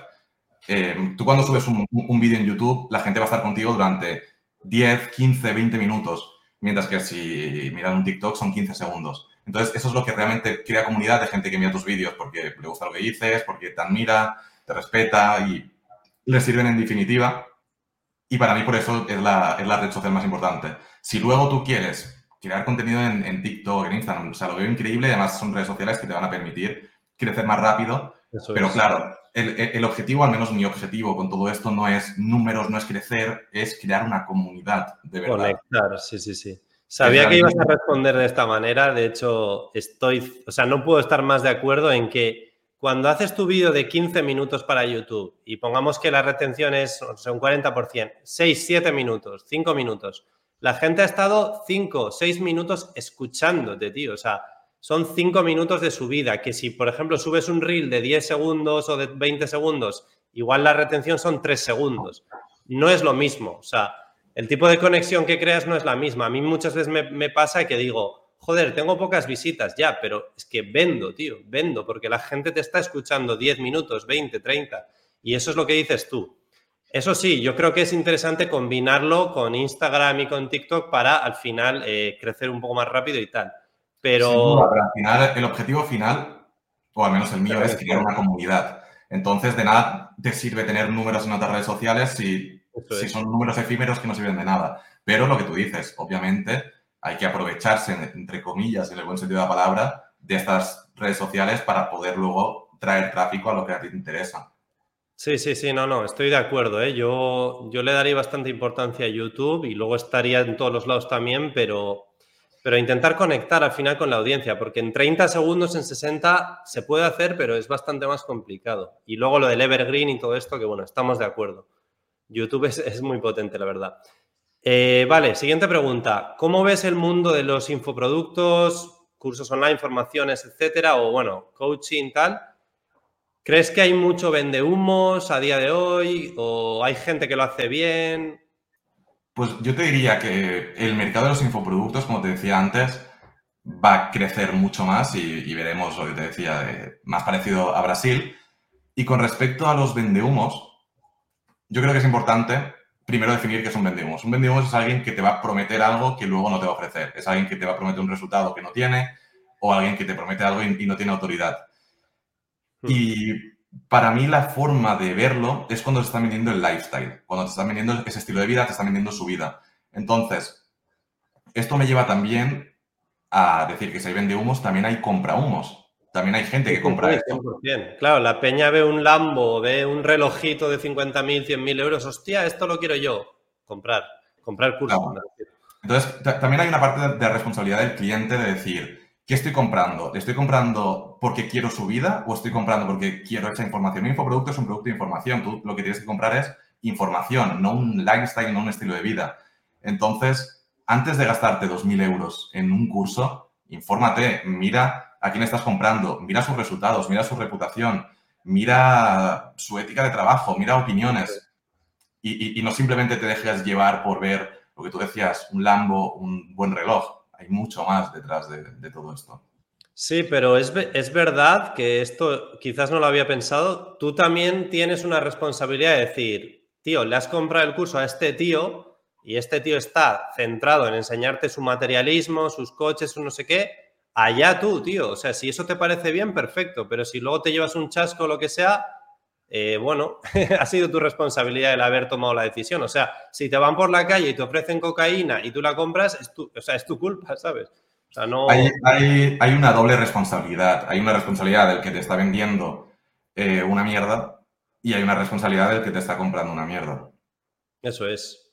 Obviamente la responsabilidad recae eh, en las dos personas, pero, pero bueno, no sé, mi opinión es lo que dices tú. Al final estás comprando información, ¿no? O sea, el lifestyle puede ser interesante y llamativo, pero tú lo que compras es la información al final. Luego, de ahí a que con un negocio puedas ganar 3.000 euros al mes, 5.000, 10.000 o, o más y puedas mejorar tu vida y tu lifestyle, eso es otro tema, pero yo creo que hay que centrarse en comprar información buena y ya está. Tienes que, saber lo que estás comprando. Y decidir. Es que al final compras información, o sea, no estás comprando, no sé, o sea, el resultado de la persona no te tiene por qué llamar tanto la atención realmente. Digo resultado material. Pero bueno, eh, el mundo es como es y, no creo que cambie. Siguiente pregunta, Adrián. ¿Cuál es tu plan para 2024 y en adelante para seguir creciendo tu canal de YouTube, el podcast que has iniciado hace seis meses ya, que está yendo muy bien, la verdad? ¿Tienes algún otro proyecto adicional así pensado de lanzar que, que vaya ligado con tu marca personal o algo fuera de YouTube? Pues mira, Héctor, yo soy una persona muy reservada en algunas cosas y una de ellas son mis objetivos. Soy una persona que prefiere trabajar en silencio y luego demostrar las cosas con, mola. con los resultados. Así que probablemente vayas viendo cosas que, que demostraré con los actos, sino únicamente con la palabra. Eso me parece bien, me parece bien, tío, porque también en el mundillo este de YouTube, eh, yo creo que hay mucha gente que le encanta meter hype, tío, o sea, no solo con el tema de negocios online, sino voy a montar no sé qué web, voy a montar un restaurante, voy a sacar un nuevo curso, pero no sale, no sale, no sale. Es como, tío, hazlo y luego ya me avisas. En ese sentido. Entonces, creo que. De acuerdo, eso es em, que volvemos al tema de la acción masiva y volvemos también a bajarlo al tema de, de emprendedores más principiantes. Quiero montar un proyecto, pues montalo pasado mañana. Utiliza el método Lean Startup. No, no estés durante seis meses montando lo que no sé qué, no sé cuántos y lo enfrentas al mercado y no funciona. Has perdido seis meses de tu tiempo. Yo creo que, es mucho más inteligente testearlo todo rápidamente y el propio mercado te, te, va indicando qué es lo que, lo, que funciona, lo que necesita la gente. Y totalmente, tío, totalmente. O sea, ponerte a trabajar de verdad y prueba error, prueba error y dejarte de gilipolleces. Algo ya más personal, Adrián. ¿Qué tal la vida en Andorra? Porque tú si, si, no calculo mal, creo que te mudaste como a 2020 o así, ¿no? Hace tres añitos a Andorra. Yo me mudé a Andorra hace tres años, casi cuatro. Casi cuatro, vale. Y yo, me mudo aquí por los impuestos. Al final yo lo que me doy cuenta es que si tú estás en un país en el cual tienes que destinar el 50% a impuestos, vas a crecer más lento que si estás en un país en el cual tienes que destinar un 10% de impuestos, ¿no?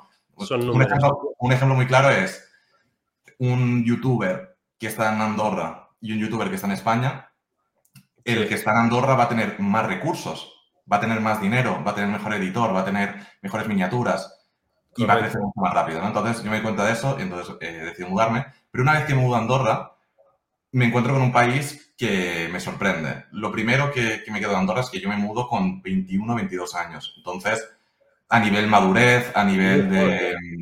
Yo, yo realmente cuando me mudo a Andorra me hago un hombre ya tengo mi casa, tengo mi alquiler, tengo que ir al gobierno a los papeles, tengo que tener mi, residencia y además me mudo en un país en el que soy inmigrante, que tiene ese extra. Luego también me encuentro un país que todo el clima a nivel de clima de, temperatura, estás en las montañas, no hay tanta contaminación, todo te obliga, o al menos en mi caso ha sido así, a tener más foco. Yo estoy aquí muy concentrado, no tengo tantas distracciones como en Madrid no tienes tantas cosas que hacer, entonces estás más concentrado. luego, algo brutal de Andorra es que hay mucha gente muy guay. Hay mucho emprendedor, no solamente youtuber, que es lo que parece que tal, hay gente de todo tipo, todo tipo de empresarios y tenemos un hub aquí de emprendedores que es muy chulo. Nos ayudamos todos, quedamos, vamos a tomar un café, vamos a cenar y hay ese sentimiento de hermandad de, oye, uno tiene un problema, le ayudamos. Oye, me hace falta esto, te ayudamos. Además, es gente que estamos en situaciones parecidas o que tenemos problemas parecidos. Y entonces, realmente está muy guay todo eso. A nivel así un poquito ya para intentar sacarte más, o sea, obviamente hay cosas que te gustan de Andorra, bastantes, como has dicho. A nivel desventajas, ¿habrías, ¿habría alguna cosa que querías añadir? Y luego, ¿Tienes pensado seguir en Andorra a medio largo plazo o se te ocurre, se te ocurre igual irte a Dubái o a Estados Unidos o algo para cambiar o te ves en plan, no, yo me veo en los próximos 5 o 10 años en Andorra, tal? ¿Cómo ves eso? A ver, cosas que cambiar del país no, te sabría decir, sinceramente. Eh, seguro seguro que hay, cosas, pero esto ya es muy personal. Luego, a nivel mudarme, por ejemplo, Dubai no me llama nada la atención, es que yo soy eh, una persona anti-Dubai, tipo, o, la imagen que tenemos de Dubai, ¿no? enseñar... yo soy una persona que, no, yo no soy materialista, a mí me da igual eh, estas cosas. Yo, yo estoy aquí por algo mucho más que demostrar o lo que sea. Entonces, a mí Dubai no me llama la atención, aunque también tengo que decir, tengo amigos que no son nada materialistas que viven ahí y, y eso. Pero no lo sé lo que voy a hacer. Yo ahora estoy concentrado en lo que tengo que hacer y no me, no, me a pensar. También te digo, soy joven, me encanta, como te digo, viajar y probablemente me mude más de una vez en mi vida. Eso, eso probablemente. No, y también puedes estar en Andorra y seguir viajando durante el año. Tampoco es inviable. Eso es. Pero yo creo que es 100% personalidad. ¿eh? Yo, más o menos, sin que lo hubieras respondido, ya sabía que quizás Dubai no te iba a encajar o un Nueva York o algo, porque al final tú estás tranquilo a lo tuyo. Yo creo que te, te gusta hacer lo que haces y tampoco necesitas grandes cosas, ¿no? Yo en ese sentido sí que me veo quizás con una personalidad diferente. O sea, no soy materialista para nada, pero me molaría vivir en Dubai, en Nueva York, en sitios así, Madrid, tal, Londres porque al final es como que a mí me mola, pero eso ya es cuestión personal. ¿Por qué no el hecho de poder conectar con gente a mí me mola, tomarme un café, bueno, hablar inglés también me mola, entonces, no sé, tío, cambiar de aires y hacer cosas. Pero bueno, yo creo que a ti también te puede encajar igual. Me voy a ir seis meses a vivir a no sé dónde. Mm. O sea, te puede, ¿Por, qué, no te mudas a Nueva York o a Dubái? Pues lo de Dubái, eh, o sea, no estoy tampoco muy lejos de mudarme, lo estoy estudiando, pero al final yo no es que me mudo y digo, me voy a quedar aquí 10 años, sería como probarlo, ¿sabes? Si, por lo que sea me voy a Dubai sería probar un año, dos años, luego igual te vuelves. Hay desventajas también, o sea, el calor en verano, tal.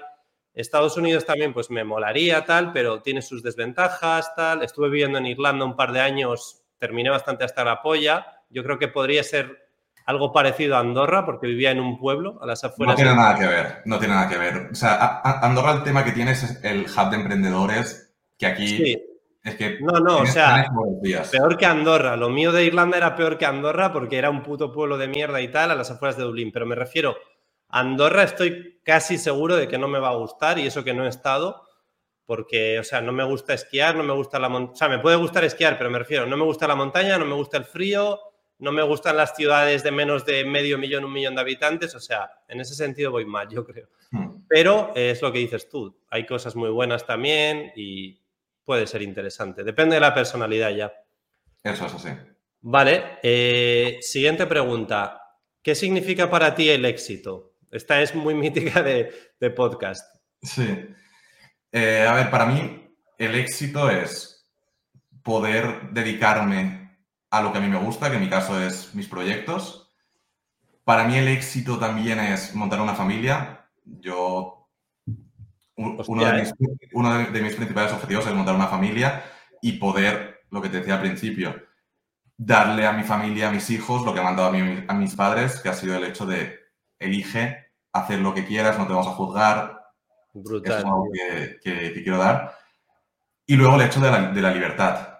Para mí el éxito es no depender de un Estado, no depender de alguien que te diga lo que tienes que hacer, de tener que vivir en un sitio, de tener este horario. El hecho de la libertad en general.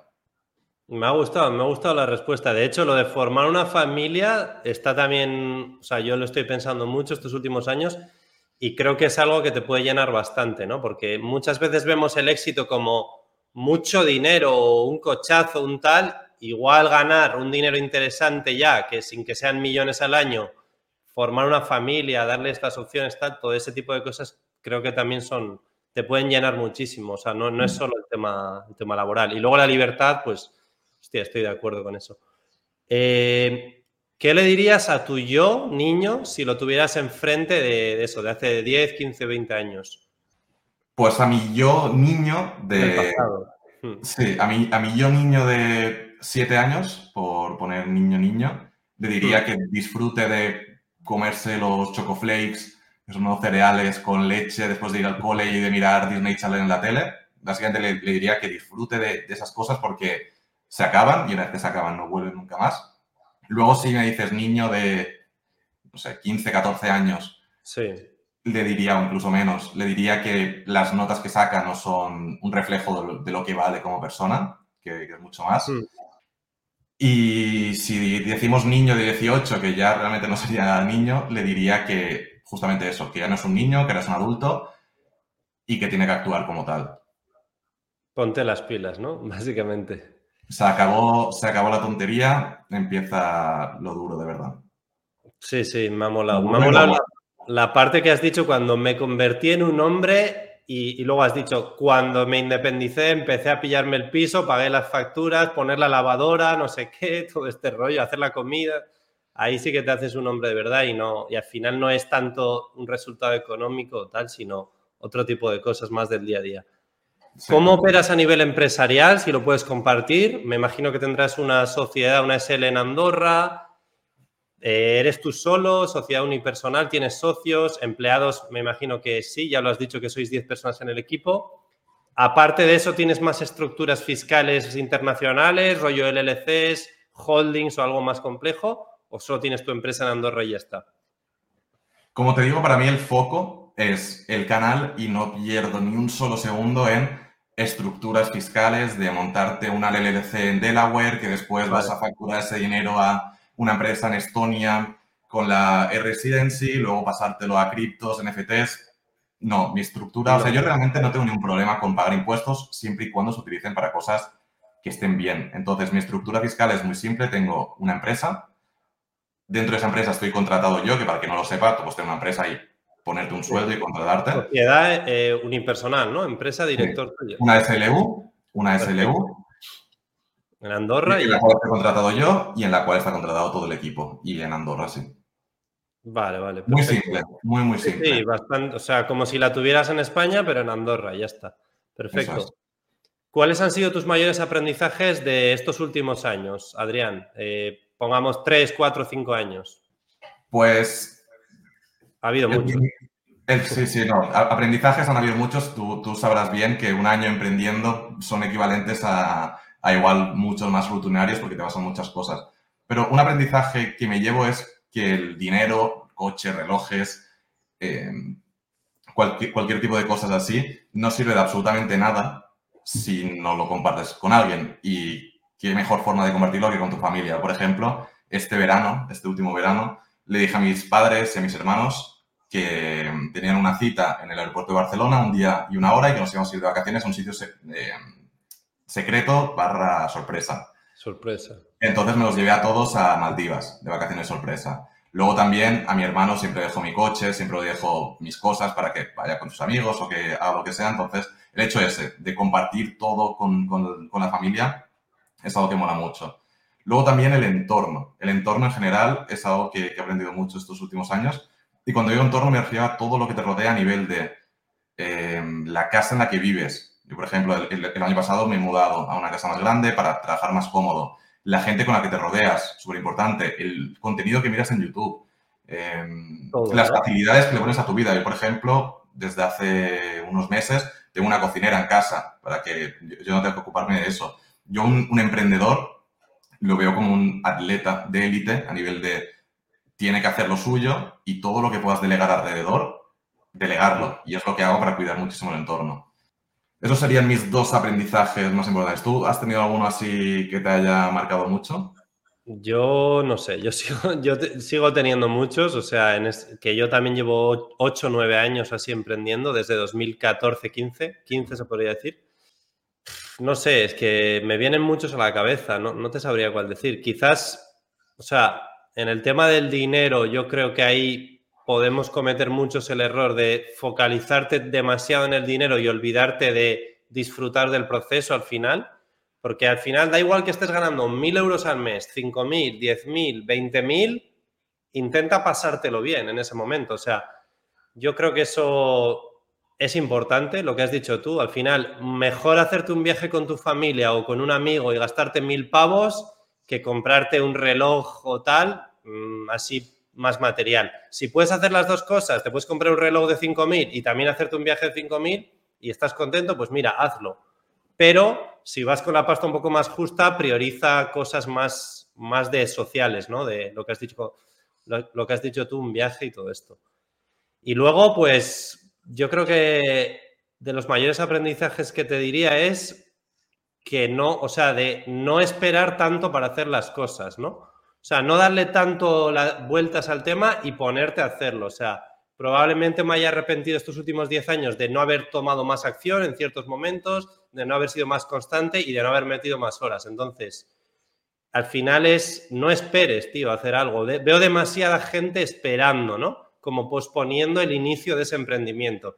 Tú tendrás un montón de amigos o conocidos de voy a empezar una marca personal, voy a empezar en Amazon, voy a empezar a hacer eh, real estate, Airbnb, no sé qué, y no empiezan, tío.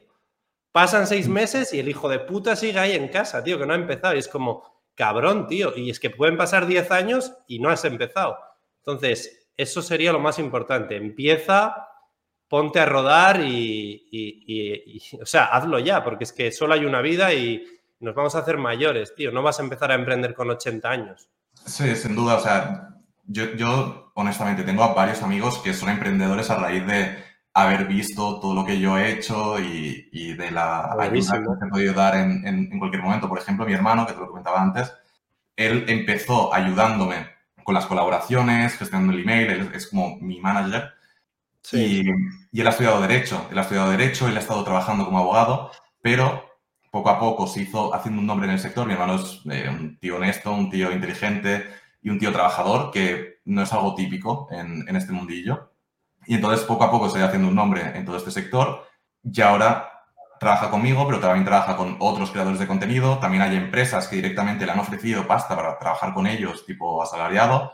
También hay empresas que igual le dicen, mira, tenemos un presupuesto de X cantidad de dinero, gestiónala tú. Entonces... Qué guay, tío. O sea, que trabaja contigo, pero tiene como una tendencia también de emprendedor a su aire, libertad y tal, joder. Mira, mi, mi hermano trabaja conmigo, pero mi objetivo con él es que no dependa de mí. Es que... Claro, claro. No, el, Dejarle el, volar, ¿no? Exacto, él ha tenido la suerte de tener esta oportunidad, la suerte y que también se lo ha currado, porque yo esta oportunidad se la he dado a mi hermano y a más gente, y el que la ha hecho bien ha sido él. Entonces, mi objetivo es que él vuele, lo que tú dices, que trabaje con más gente tal, y que llegue un momento en el que no dependa de mí. Eso es, le dejas, es como que le sueltas y que tire el solo, tío. Por cierto, ¿tu hermano que es pequeño o mayor? Es pequeño, es pequeño. ¿Qué tiene? ¿Dos, tres años menos o así? Tiene dos años menos que yo, mi hermano tiene 24. Vale. Sí, bueno, para que la gente también te oriente un poco, tú tienes 26 años ahora, que, joder, la verdad eres bastante joven. Vale, eh, seguimos con las últimas preguntas ya. Eh, ¿Cómo ves la situación en España para emprendedores online? En plan, gente que está empezando, o sea, no gente que tiene éxito ya y que le va bien, sino gente que está empezando o que tiene que empezar. ¿Cómo está el tema? Porque a nivel fiscal, político, impuestos, trabas, ¿cómo lo ves? ¿O facilidades? No sé. A ver, yo creo que hay que partir de la premisa que impuestos hay en todo el mundo y mm. que los impuestos no deberían ser tu foco si estás empezando. Si tú estás empezando, tu foco debería ser lo que estás haciendo, no eso que, es algo que está ahí y que va a estar siempre. Entonces, creo que, mm. creo que también eh, hay que entender que tú vas a pagar impuestos si ganas dinero. Los impuestos es un porcentaje de tu beneficio. Obviamente luego tienes cuotas, etcétera, pero el grosso, lo que realmente duele, por así decirlo, es eso. Entonces, partiendo de ahí, mi objetivo o, o lo que le diría a la gente que no se vuelva loco con el tema de los impuestos y con todo esto, sino que empiece y que, y que lo que hay que no, y que no pasa absolutamente nada. Sí, sí, sí.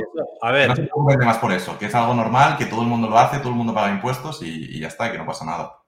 Sí, yo creo que también hay un error. Yo ahora he estado hablando de fiscalidad estos últimos meses yo soy partidario de intentar ahorrar impuestos y, optimizar al máximo, porque al final son números los negocios y es importante hacerlo, pero sí que es verdad que gente que todavía no ha ganado ni mil euros online o lo que sea, y ya están preocupados por monto, no sé qué estructura, tal, céntrate en ganar dinero. Cuando factures tus primeros 3, 5, 10 mil euros de beneficio, ya das los siguientes pasos, pero lo que has dicho, tío, tomar acción, no quedarte ahí paralizado y y luego ya vas resolviendo por el camino. Dicho esto, Adrián, última pregunta. ¿Cuál ha sido tu mayor desafío? Hemos hablado de, aprendizajes, pero ya desafíos al escalar tu canal de YouTube, toda esta trayectoria de cero a 2,4 millones que estás ahora. ¿Cuál ha sido tu mayor desafío? A ver, he tenido muchos desafíos. Te diría que la constancia ha sido un desafío importante, el hecho de tres a semanas sí o sí, sí o sí. No fallar. No fallar. El hecho de mm, construir un buen equipo. Por ejemplo, lo que te digo, Pedro lleva seis años trabajando conmigo. Eh, eso es, algo realmente complicado. Es que la constancia ya mismamente lo que has dicho es... Son muchísimos desafíos, son muchísimos desafíos. Es como ir al gym, tío. Vete tres veces a la semana al gym, pero durante cinco años. Intenta no fallar ni una semana. No es tan fácil. No es fácil para nada. Literal, literal. Pues YouTube es lo son, mismo. son muchos desafíos que al final se, van solucionando por el camino. Si se hacen las cosas bien y estás rodeado de un buen equipo.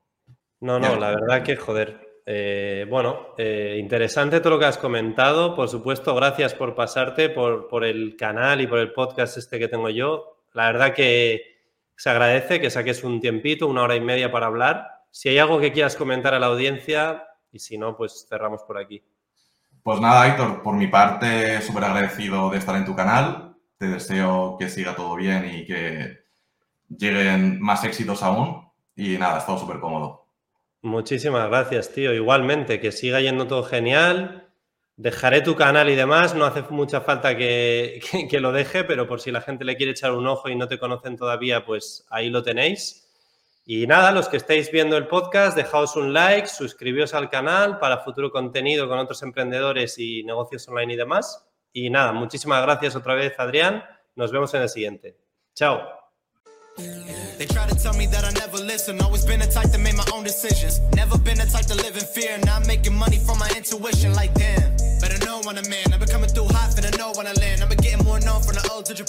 Now in.